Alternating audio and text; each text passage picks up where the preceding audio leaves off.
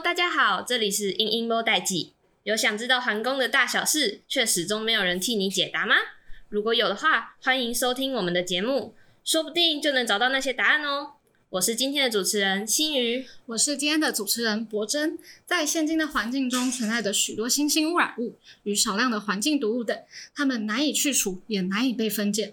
然而，传统的处理方式成本高昂，且效果也不见得可观，因此有时需要仰赖新的技术与概念才能降低危害。于是，我们今天也特别请邀请到这方面的专家与授课的侯文哲教授来到我们的节目，和大家一起聊聊环境化学。老师好，各位大家好，各位同学大家好。今天真的非常荣幸能够邀请到文哲教授来到我们的节目。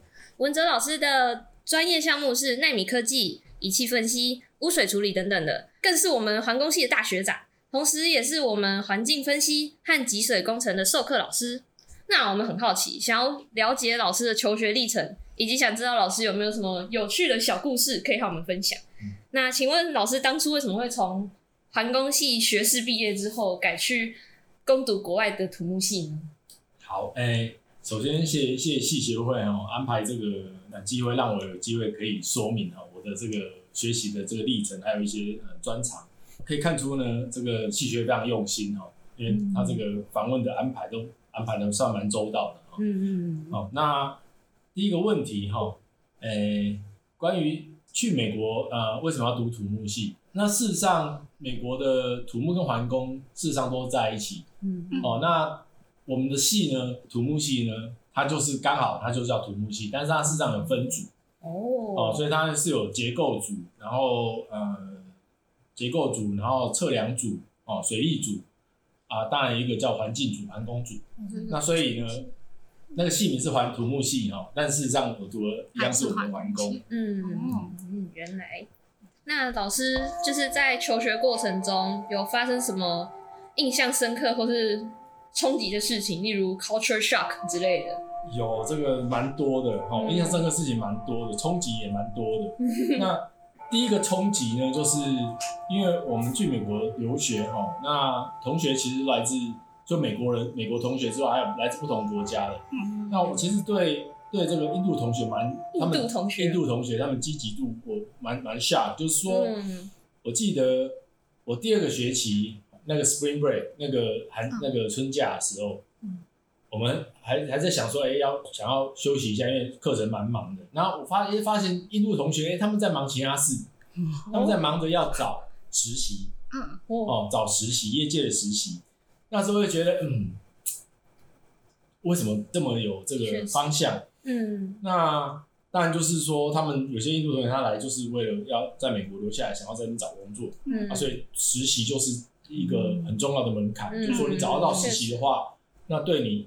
之后留在那边工作，或是说未来你要去找其他工作，是非常有帮助哦。所以这个是我第一个呃，觉得一个这算是一个冲击，嗯，好、哦，那当然也也对自己的在求学的这个有一些影响，就是希望自己可以呃多积极一点，哈、哦，多想一些方向，好、哦，那为自己做准备。嗯、那诶，印象深刻的事情呢，其实蛮多的，哦，那我。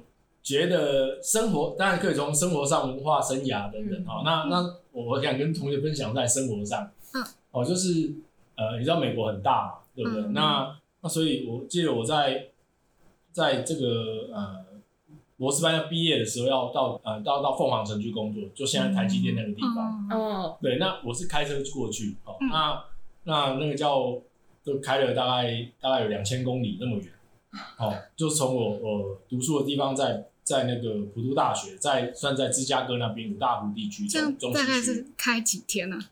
我猜了大概不到两天，不到两天，因为那时候是我是一个人哦，那、哦、所以这个这个叫 road trip 哦，road trip，、嗯、那这个是蛮有趣的，嗯、就是说呃，一个就从呃像像那个中西部，当然它就是农业州，嗯、啊，所以都是非常绿，嗯，哦。就是我们住那个地方，那那是中这个中西部芝加哥那个地方，然后开到这个呃这个 Arizona 算这个西南西边的哦，嗯，啊，所以开到德州之后，就是一片都是这种沙漠的这个地景哦，所以还包括有下雪啊，所以这个对我来讲是一个呃，我觉得是一个蛮蛮有趣，是我一辈子会记记记住、会想、会怀念的事情。哦，对对，所以这这重游的感觉。那当然，当然后来呢，我又从 Phoenix 哦，从亚利桑那又搬到又搬回东边，嗯，又搬搬到这个 Georgia，哦，是在这个东岸东岸，所以用西岸搬到东岸，这是开得更远，开了开了大概这个三千多公里。嗯，对，很跨这个。那是那次是跟师母一起一起开，所以哎用。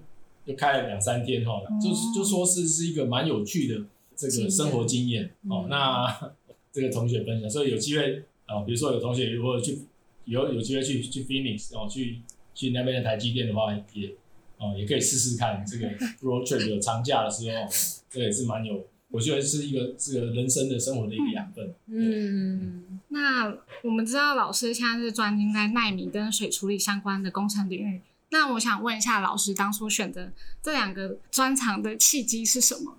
诶、欸，这个呃是一个好问题哦。那水处理工程呢，我们知道是这个环工的同学哦，大家都会涉猎涉猎到的一个呃专业项目。嗯，所以是啊、呃，本身就读啊、呃，因为我是环环工大学部的嘛，哦，所以这水处理工程呃，本来在课程上哦就有、嗯、呃。接触，那那时候帮我们上课的老师是这个温清光老师，那温温老师上课也也上的蛮好的，所以让我对对水水处理哦就蛮有兴趣的。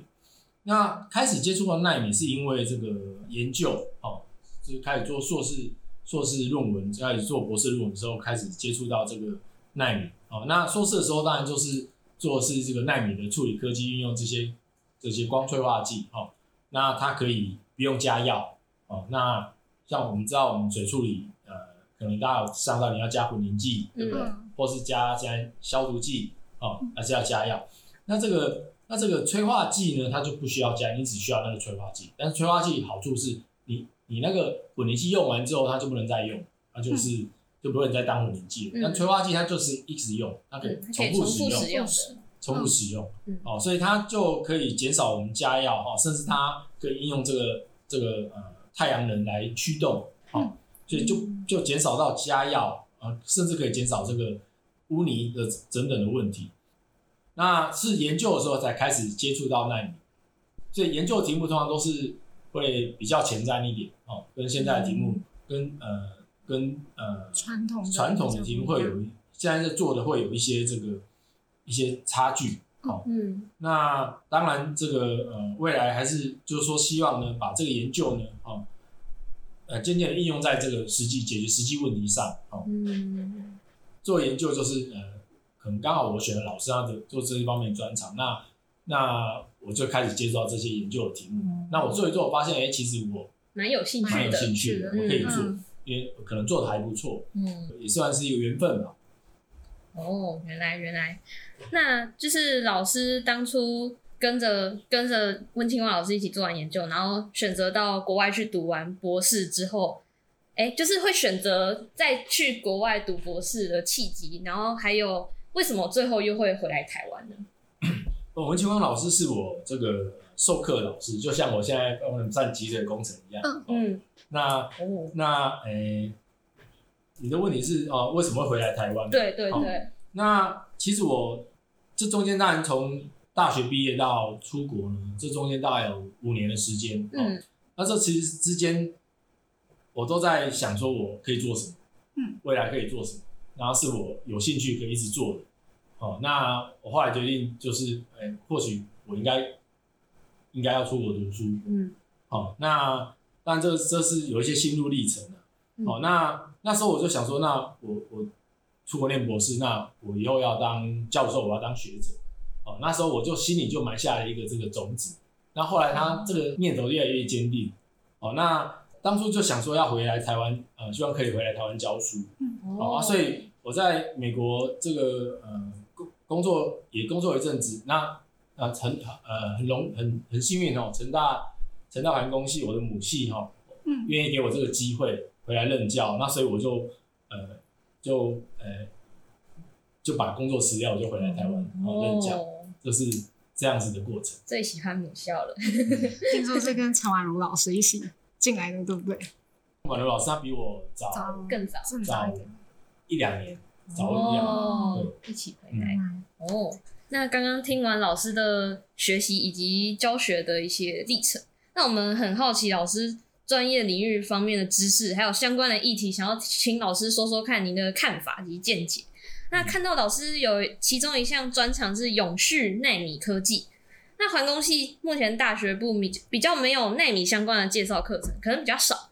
那都是从新闻啊或者是一些论坛上面听到的比较多。那想请老师给我们解释一下什么是环境纳米？那耐环境纳米只要是颗粒粒径是纳米就可以称作环境纳米吗？还有什么相关的关联性之类的？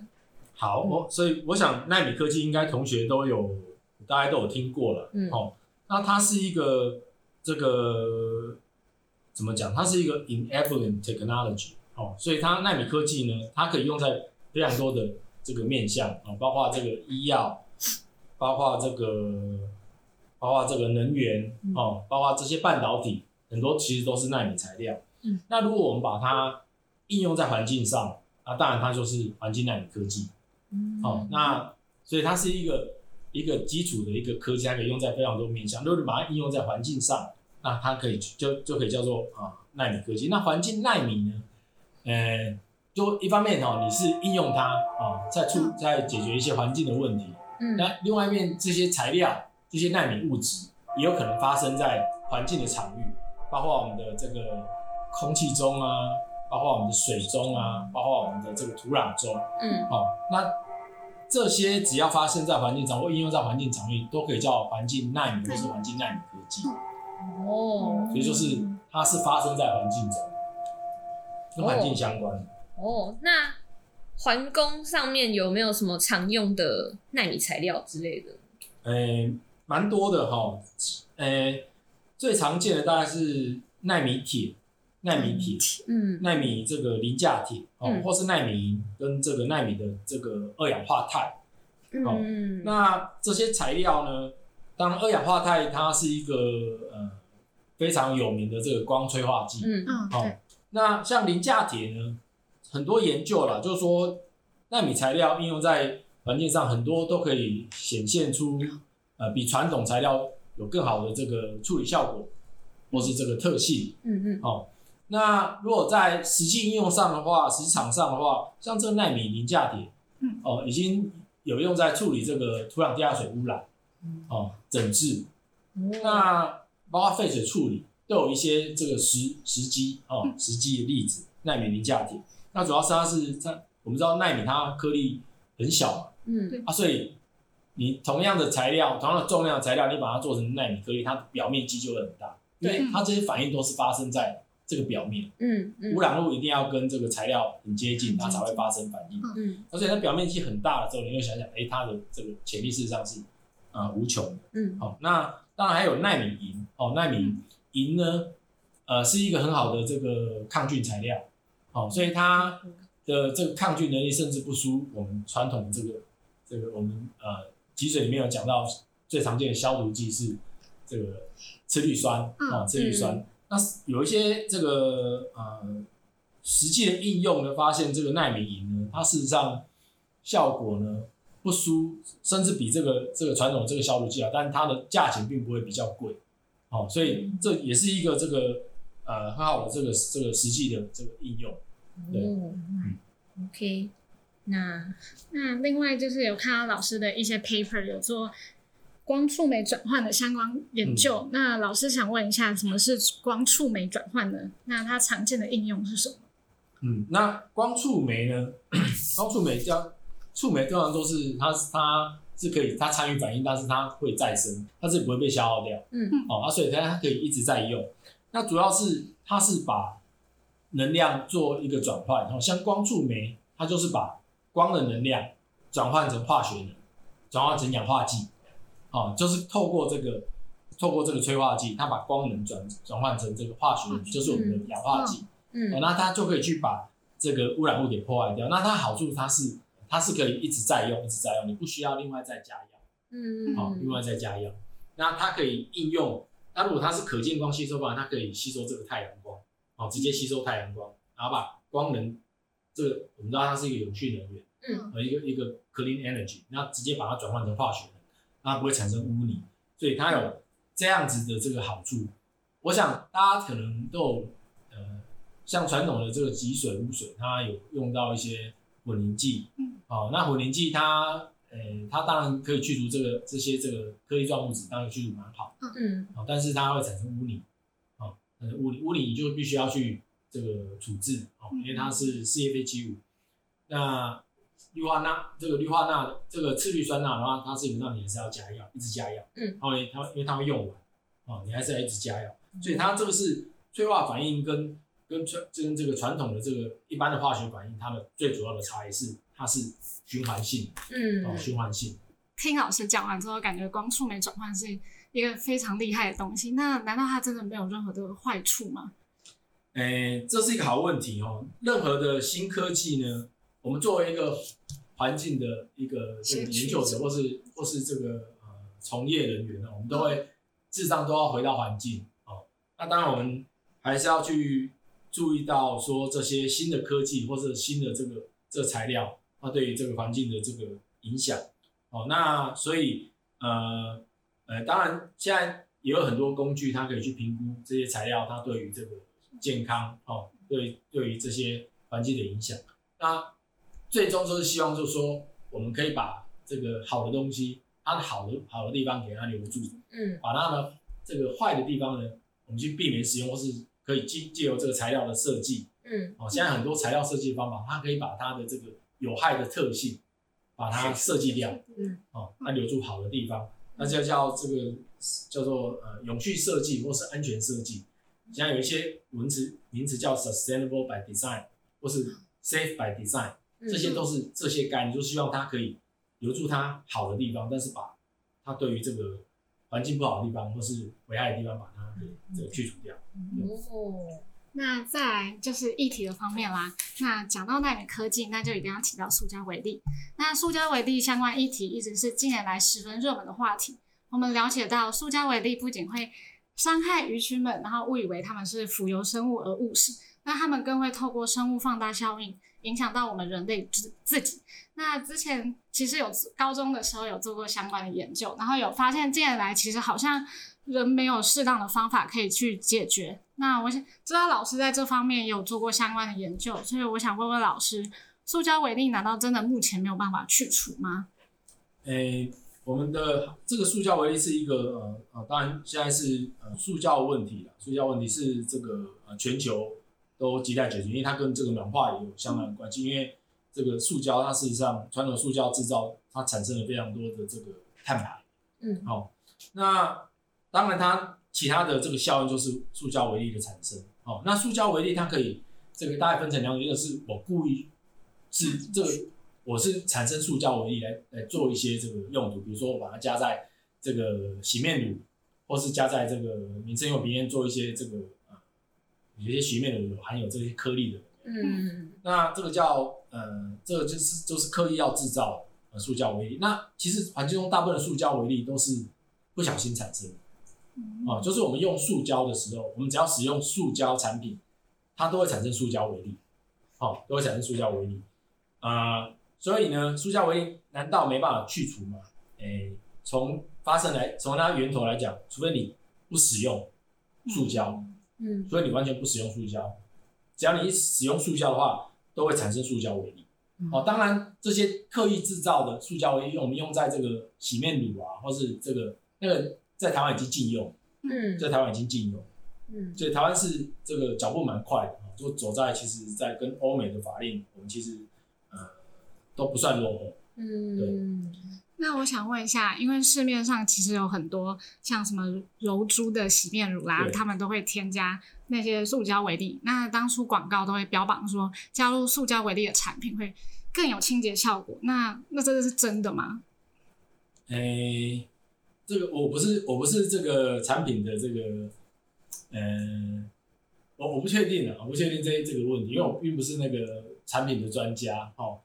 但现在呢，因为因为这个像塑胶，像 PS 或是 PE 等等这种塑胶我一直是故意故意制造然后添加到洗面乳，现在这些都已经禁禁用了。你现在可以，现在还是有微粒的，它是用替代的产品，哦，像是我记得很像是有一些是用石蜡吧，石蜡，哦，它也是事实上也是碳链，嗯，但它就不是塑胶，有人用这个来取代，就可以绕过这个塑胶的问题，但它一样会有这个 scrubbing 的这个，它是这个摩擦嘛，它可以声称这些摩擦可以这个去你的角质，嗯。嗯，那啊像甚至有一些是用这种黑碳哦，用那种微小的黑碳的方式来做取代，嗯，那。就是在写访纲的时候，有查到资料说，看到有人提出利用塑胶亲油性的特性去把塑胶微粒去除。那它的方法主要是在受污染的水质中加入油，把塑胶微粒包覆起来，之后再加入铁磁铁矿粉，然后让容易混成无毒的磁铁液体，最后再用磁铁吸附起来。但是当初有看到有蛮多人就是反弹这件事情，他说。他这个想法是很好的，但是他还是没有办法处理大量的塑胶微粒。那我想知道老师的看法是什么？诶、我想，呃，如果你要看你处理的，呃，要看你处理的那个环境啊。如果你是那种高浓度的废水，就是你产业你是产生很多高浓度的塑胶微粒，那或许这是一个呃解方。但是如果你是看到环境的水体中呢，像大海中呢？就没有办法，你你很难用一个这种传统的处理方式来解决这个问题，嗯、因为我们的处理能力是有限，嗯，你没办法处理海水，母体太大了。哦、对，那这个呃，所以我会说，这个可能会是某些哦那种高浓度废水，嗯，有可能可以用这个方式啊、呃，当然还有其他方法，哦、呃，可以可以去除这些塑胶微粒。那如果是环境中的话，呃，基本上你还是要从源头。哦，减量使用，嗯、或是替代、嗯、替代，来来来这个减少这个塑胶微粒的这个释出。嗯，嗯听起来就是你不要有源头，后就不会有这么多问题了。塑胶要减量使用，嗯、大家要减少塑胶的使用。是的，嗯。那再来就是最近比较热门的，然后也比较夯的议题，就是永续发展，还有能源议题和净零碳排这些。虽然老师的专长不是不是在这方面，但是。身在环工系，这些东西、这些议题是免不了去讨论的。那想请问老师，不管是就是在国外或者是国内，这项你对这项趋势有什么看法？诶、欸，这个这个当然是一个呃，我们必须要面对的这个环境的议题。那、嗯、那当然，我们呃，身为呃环境工程的这个呃同学或是老师，或是未来你是在这个领域工作的，我们都一定要呃。都可以，其实都可以花一点时间来协助，看怎么样可以减少这个，因为这个碳排所造成的这个呃这些这个气候变迁的这这些问题，所以我是觉得这是一个一一定要走的这个方向，一定要走的方向。OK，那在来听完老师研究方面的知识后。因为我们知道，刚刚前面有提到，老师是我们环工系的大学长。嗯、那想问问老师，那之前的环工系跟现在有什么不一样吗？哎、欸，最大差别是女生变得非常多。哦，女生是趋势。就是女生，呃，环工系的同学呢，嗯，呃，我读书的时候呢，我是八九级嘛，就是民国八九年毕业的。嗯，那 班上大概七个女生，七个女生。嗯、那现在。这个呃，听说这一届大一的同学有一半比较多，就一半以上，大概一半是超过一半是女生，嗯，所以这是当然是一个这个呃很很很很最最显著的差异了，嗯嗯，那所以代代表说环工系事实上是可能呃对女生来讲，它是一个不是那么生硬啊，不是那么生硬，但又可以对社会很有帮助的一个一个一个领域，一个工作的这个领域。哦，那想问一下，当初就有戏学会跟环研营的吗？诶、欸，那时候就有，那时候环研营大概才第二届还是第三届？第二届、第三届，对。那老师有参加吗？我，嗯、欸，都在忙其他事情。哦、那时候参加这个，呃，系队还有校队，事实上也，其他社团也花了很多时间，因为通常在那个环研营的时间，我们都需要寒训。嗯，对，需要参加那个韩训。那韩训都是整天的，从早上这个七八点开始，然后一直会弄到晚上这个八九点，然后才回到宿舍。所以我那时候就这个呃不得已的这个舍弃了欢欢迎营的这个 这个活动，不得已的，好可惜，对啊，蛮可惜的，因为这算是我们系上蛮大众的一个活动。对啊，现那现在也变成系上一个一个特色跟亮点。嗯，那听到刚刚老师有说，老师曾经有参加戏棒，那老师你有发生过什么小趣事可以跟我们分享吗？小趣事，我不知道这个算算不算小趣事。嗯，比赛的经历啊之类的。比赛比赛，当然环工系的成绩都蛮都蛮蛮好的。嗯，成成环工系在那环工系这样一个一个班而已，但是在我们的我们的这个是嗯蛮多球类活动，我们的成绩都蛮前面的。嗯，像机械系有还有三个班，对，电机也三个班，但是化工系也有三个班，但至少我们的这个这个同学的这个呃参与这个运动活动的这个天分都蛮不错的。嗯，那 所以那个我们的成绩蛮不错，是一个呃让我印象深刻。那小趣事，我发现就是就是呃，因为我我这这个一直 我记常记得就是这一个，因为就是那时候有一个学长，哦学长，那他就是呃，我们就是练习完，然后旁在旁边休息，然后呢，然后有一个另外一个学长在旁边挥棒。然后没看到那个坐在旁边那个学长，直接就挥棒然后就打到他的下巴，然后下巴就脱臼，脱臼，好痛，好痛的感觉。他就没办法吃东西，然后但西这个西方的同学就大家很有爱心，就都会帮他买。然后呢，比如说去买那个光复校区门口有一家那个卖冰的，哇，良友吗？良友对，哦，良友。是久的，常会在下面吃吃那个比赛练习之后，常会在下面吃。吃饭啊，或者是吃冰，嗯、哦，那那同学就就很就很好心，就买了锅烧面，然后呢用果汁机把它打碎，感觉不好吃，感觉不好吃，好有心。然后让那个同学，让那个学长，他可以这个吃饭，吃饭，好有心，但是听起来 听起来不大。所以我不知道这算不算，不过这个是一个让我算印象蛮印象深刻，那也代表说事实上这个系队。感情很好，感情蛮不错。到现在欧比赛事实上很多这个学长都会回来，哦，那大家都还是会讲到这件事情。那比赛老师，你现在还有在打棒球吗？还是就打棒球？会啊，就是呃，跟我儿子小孩一起打，跟我儿子呃丢丢球啊。哦，那再来就是 OB 赛，OB 赛，OB 赛的时候也会来打，都会去参加。哦，那是年度的这个活动重要活动之一。哦。那、啊、老师那时候是扮演什么角色啊？就是是投手吗？还是打者？诶、欸，我有当投手跟这个打者外野手都有。对哦，感觉很厉害，全方位的。那最后就是希望老师就是可以有分享一下，就是有没有一些想要给我们现在环工系的学生一些建议？这样，那有没有什么是？我们现在大学这四年是一定要去尝试的事情，像是社团或者是系队啊、打工之类的，我们有。哎、欸，哎、欸，这个，我想社团参加社团、参加这个打工哈，参加营队，这些都是呃，我觉得很重要的一个经历，学习怎么在团队跟跟大家互动，嗯，人际人际关系哦，这个都是很重要的一部分。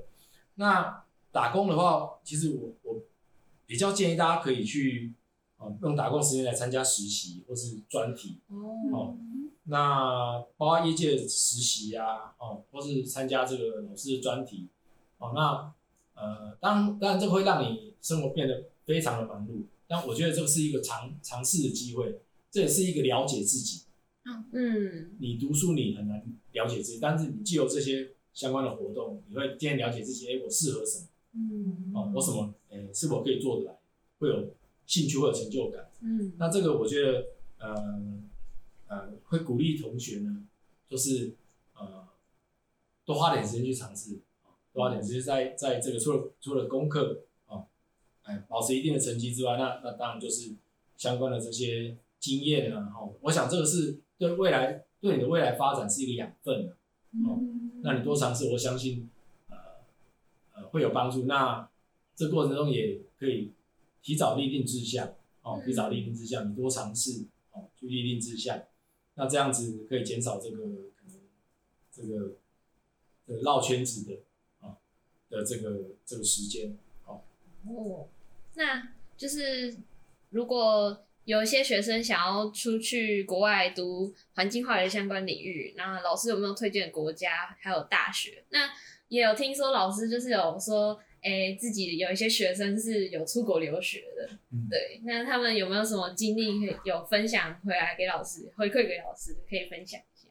嗯，哎、欸，环境呃环境化学呃应该这样讲，就是环境化学它是一个基础科目，嗯，基础科目。那不管我们在做环境纳米科技，哦，那在做水处理，那环境化学一直都是扮演重要的角色，嗯、因为这些基础你还是要知道，哦，特别是。成大培养的环工同学，他一定是要具备这个、这个、这个原理、原理跟设计的能力哦，不是只有单纯的操作。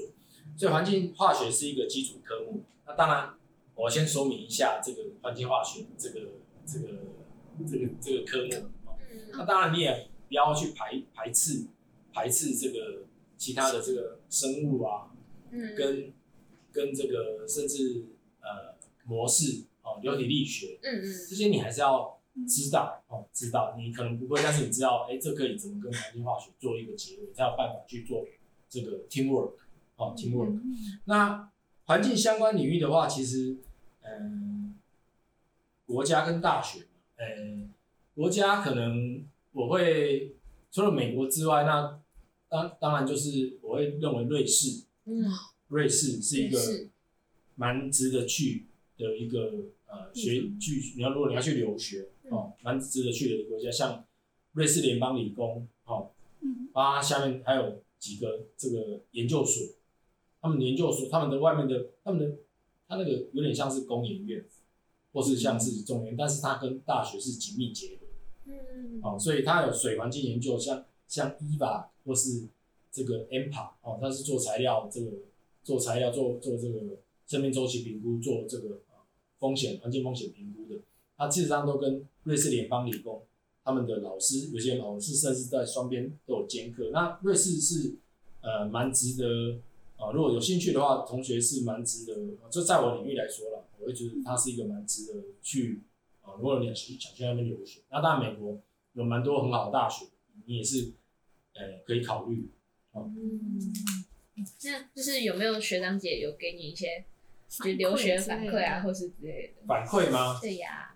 诶、欸，我我想一下哦、喔。嗯，或是老师你自己，你留学过一遍之后，你觉得有哪些？因为我们有蛮多同学，包括实验室同学，嗯，就是毕业之后，呃，到毕业之后有的到这个美国啊，那是我写过推荐信的。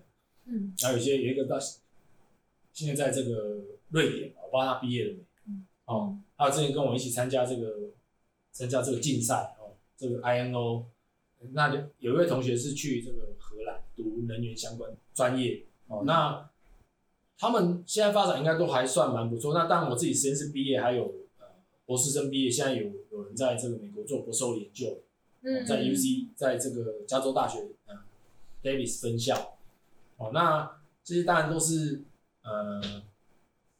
我想，我想对他们这个未来未来的这个就业啊，应该都是啊、呃，会有一些这个这个帮助，对啊。那他们后来是比较少呃，跟他们呃有直接的联系，对。嗯、但我就我所知是有，就我写过推荐信的，或是说我从实习毕业的到到这个欧美去留学，哦，蛮多的这样子，嗯。嗯那老师有没有什么想要对我们现在学弟妹说的话，或者是一些期许吗？期许吗？哎、对呀，我觉得环工系的同学哦，这这一二十年来哦，我觉得环工系同学都有很好的支持，嗯，很好的支持哦。那那就是会建议，会期许，就是说大家可以这个呃，think outside the box。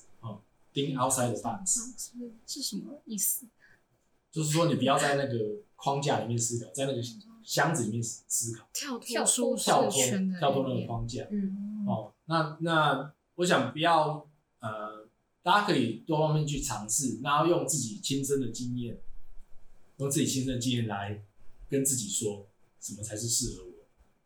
好、哦，不要，当然你可以参考别人的建议，但最终还是啊、呃、要自己去尝试。那我我还是建议大家这个呃多方尝试哦，那有自己这个独立思考的能力，独立思考能力，好、嗯哦，那多方尝试。那呃，我相信你同学呃华工系同学的这个资质哦，我相信如果你找到你适合你的方向，你们应该都可以、呃、做出一番这个成绩啊。哦嗯、那是。